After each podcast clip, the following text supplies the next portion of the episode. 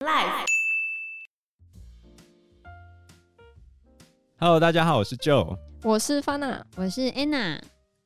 然后下一个就是历史，历史相对于所有的科目来说，它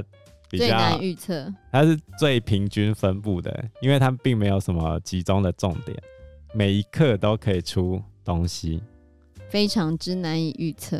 大致上，它的概念都不会太难，就是你知道有那个东西就好。举例来说，第一册第一课史前文化与原住民，他们这几年喜欢考你考古遗址，越年轻的就越接近我们脚底下，然后越老的就越下面这样。记得很喜欢考十三行文化，你只要出现铁器就一定是十三行文化，类似这样子基本的概念。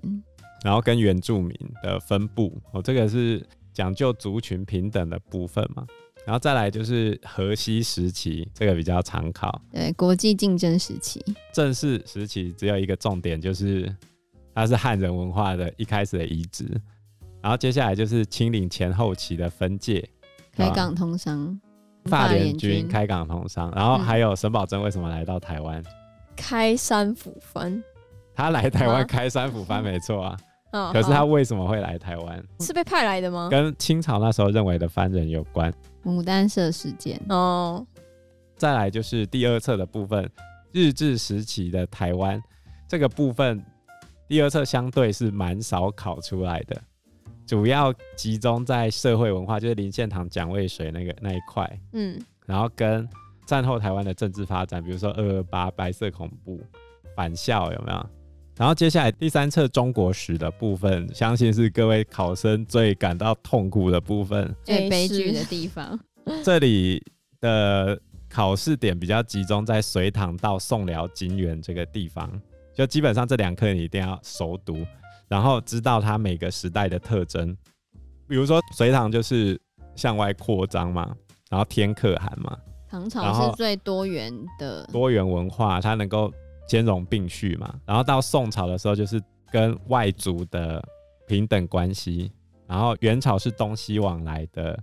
蒙古西征，对，蒙古西征促进了东西的贸易往来嘛，大概就这个样子。那基本上你只要记得每个时代它的大概的特征，这样其实就够了。它考的不会很难呐、像之前有出过一题，用王安石变法出在题干上面，跟公民做连接。它实际上是考公民的。然后接下来是第四册的部分。正常情况下，第一课跟第五课是最常出现的，但是因为去年第六册少考了两课的关系，后来立宪革命跟民国初年的政局这边就考出来了， 哦而且还考不止一题。啊，超难的，我应该就死在这边吧。因为军阀正常来说是不考，你可以看到一百零四年到一百零八年军阀的部分跟袁世凯的部分几乎没考过，但是去年就考出来了。而且还考两题，然后再来就是立宪与革命的部分，孙中山的部分去年也考了两题，这一册就变得比较难以琢磨。但是一定考的就是清朝末年签的那些条约，你如果真的背不起来那些条约的话，你大致上只要抓《南京条约》第一条签的，然后再英法联军跟马关条约这三条是我猜测最容易考的。然后接下来就是国民政府的统治的部分，大概就是在对日抗战这个部分，这边最常出现应该是考八年抗战的时候吧，对八年抗战啊，喜欢讲中日战争、啊，，对日本的部分，然后再来是第五册。第五册的话，你一定要知道宗教，因为世界三大宗教一定都会考，就是佛教、基督教跟伊斯伊斯兰兰教教，伊斯兰教很常出现在地理啦，然后基督教的派别，也就是说第五册的第二课、第三课、第四课会是主要的重点。尤其是第四课，文艺复兴跟地理大发现一定会考，然后再来就是基督教的部分。中古时代的话，其实很简单，就是单纯的封建制度，哦，大概是这个样子。然后再来第六册的部分，大概会考的就是第一次世界大战，跟第二次世界大战，对，因为今年可以考第二次世界第大二次世界大战，战所以第二课跟第三课应该是重点，从帝国主义兴起到第二次世界大战这边。好，来必考题，就是日治时期的政治发展，还有国民政府的统治，近代欧洲的兴起，就刚刚讲文艺复兴那时候，还有清末的内忧与外患，到底打了哪些战争，签了什么条约，造成了什么问题，还有战间期跟第二次世界大战，就是经济大恐慌到第二次世界大战集权政治的兴起。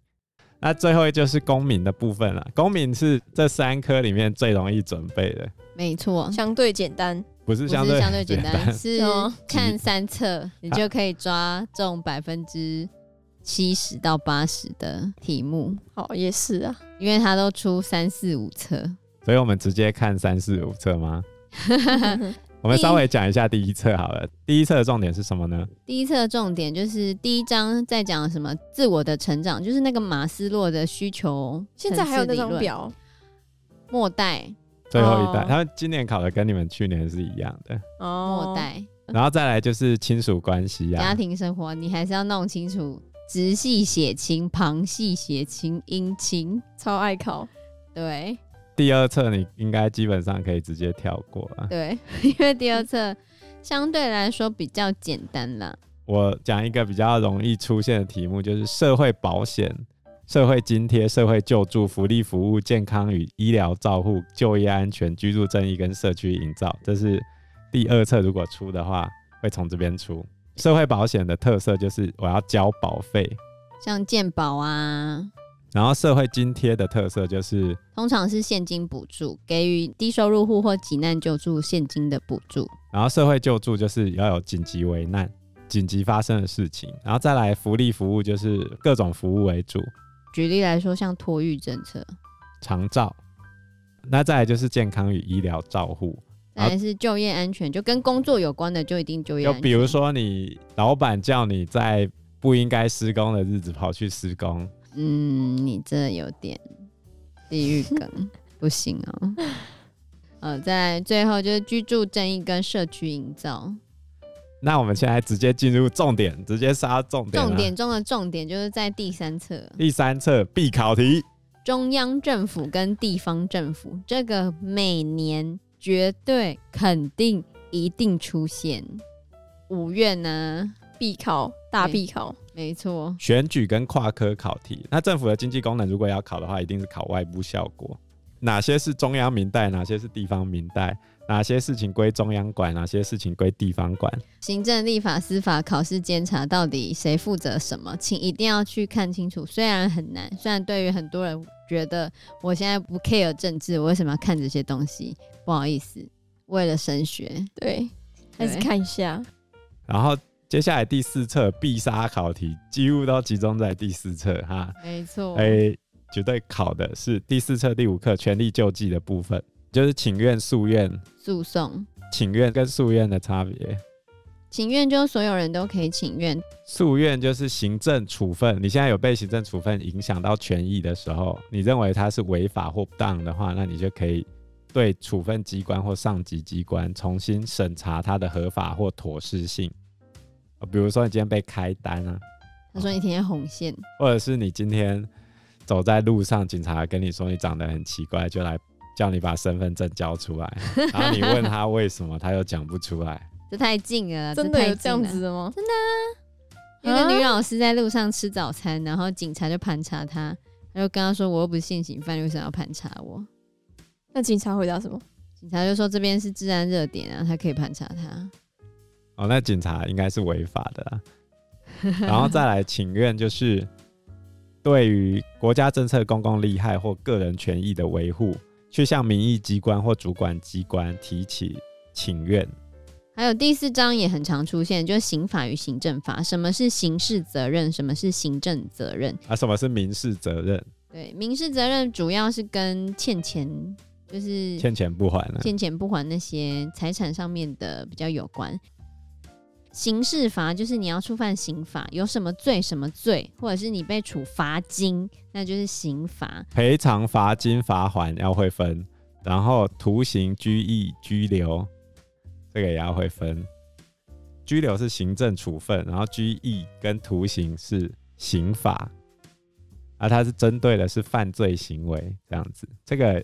每年都一定会出来。然后接下来还有一个常考的问题就是，呃，哪些可以调解，哪些不可以调解？什么东西可以调解？民民事可以调解，还有告诉乃论的刑事案件可以调解。非告诉乃论的话，检察官直接介入就不行调解，对告诉乃论可以调解。对，哦，举例来说，最近不是在闹得很凶的那个跟骚法吗？虽然它要很久才立法，跟骚法它规定了八大类行为，它会你可以把它提起，你可以先向法院申请保护令啊，所以它是告诉乃论，因为你不讲，没有人知道你被跟踪啊，嗯，嗯，然那后一种就是告诉乃论，或者是有疯狂告白的行为，这种你就可以去跟。疯狂告白也可以哦。当然啦、那怎样的你已疯经拒狂告，白？啊你已经明确拒绝他。可是他还是一直偷偷跟着你，每啊比如天说送你你花，比如说你书包一打开，然后他就说我爱你，然后接下来便当盒打开我爱你， 然后上个厕所我爱你，我就在厕所外面等你，哦，好，这就有点可怕了。然后对啊打开手机讯息，我想的都是你。那如果只是丢纸条给他呢？一次两次你被拒绝就算啦、可是很多次已经构成骚扰行为，你就可以申请可保护是如果你在令那个地方上班，然后他就一直抽号码牌，然后就故意去你的那个地方的话， 算不算算不算在骚扰你？你说消失的情人节吗？不是消失的情人节是那个什么？当男人恋爱时，对啊，好，然后再来民事诉讼的部分啊，是没有检察官的，法官也不会介入调查，他只会两造叫过来，然后问问问问这样。大于一百五十万的话，你可以上诉到最高法院，但是一定要有律师。然后行政诉讼是三级二审制，但是刑事跟民事诉讼都是三级三审制，这个也是最近蛮喜欢出现的题型。然后再来就是少年犯的部分嘛，就是跟年龄有关的哦，比如说劳基法规定，十六岁以下就是童工，十六岁以上就是劳工。然后少年事件处理法的分界线是十四岁跟十八岁，然后十四岁以下的话就是保护，然后十四岁到十八岁中间，本刑大于五年的话就是少年刑事案件嘛，小于五年就是少年保护案件嘛，超过十八岁的话就都没有这些减免。你如果想要减免的话，那就要老一点，小一点或老一点。超过八十岁的话，你也可以。刑责减免，然后再来就是参选的年龄啊，二十三岁，就可以选那种可以一直连任的，然后二十六岁就可以选乡镇市长，三三十十岁岁。选县市长，四十岁可以选总统。所以最近有人在提说，我们是不是应该要下修一下总统的年龄？这样，像那个芬兰的、哦芬兰总理，他就三十几岁而已啊、就当上总马理林。最后一个就是第五册的部分，第五册的部分会集中在生产与利润、市场与货币、分工与贸易这三课，就是二三四课这三课比较容易考出来。那货币的话，就是最近比如说有比特币，啊有没有？比特币到底算不算货币？这个题目一定不会考，因为它的争议太大。那个国际分工啊，还有那个投资 报酬率的、啊，需求法则、供给法则、比较利益，哦，大概就这几个比较容易考出来的机会成本，因为成本太简单了，其实很很少嗯出现。嗯，机会成本非常简单。好，最后必考题：权力救济，中央政府、地方政府、市场与货币，就供需法则，然后再来人民的权利与义务、刑法与行政法、分工与贸易，大概是这几个必考题。然后至于第六册呢，就很少出现啊。公民第六册我，们就不用准备了，它就常试题了。对啊，对吧？剩下好就看你个人的修为耶。平常多看一些新闻，不过最近的新闻应该不用看，因为它不可能考出来啊了。对对，他会考的话会是去去年年的新而闻，去年的新闻的话，最大条的应该是疫情，所以我猜测某个科目一定会考跟疫情有关的东西。生物哦，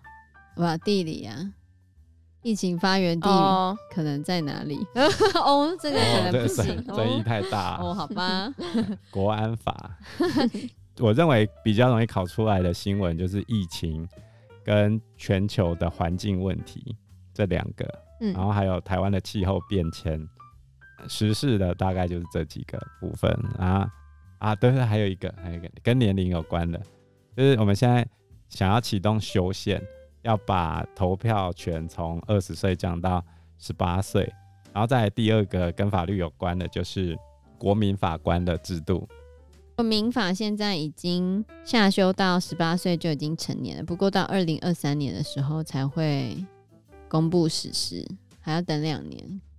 哦，加油，加油！加油！祝福各位考生考试顺利。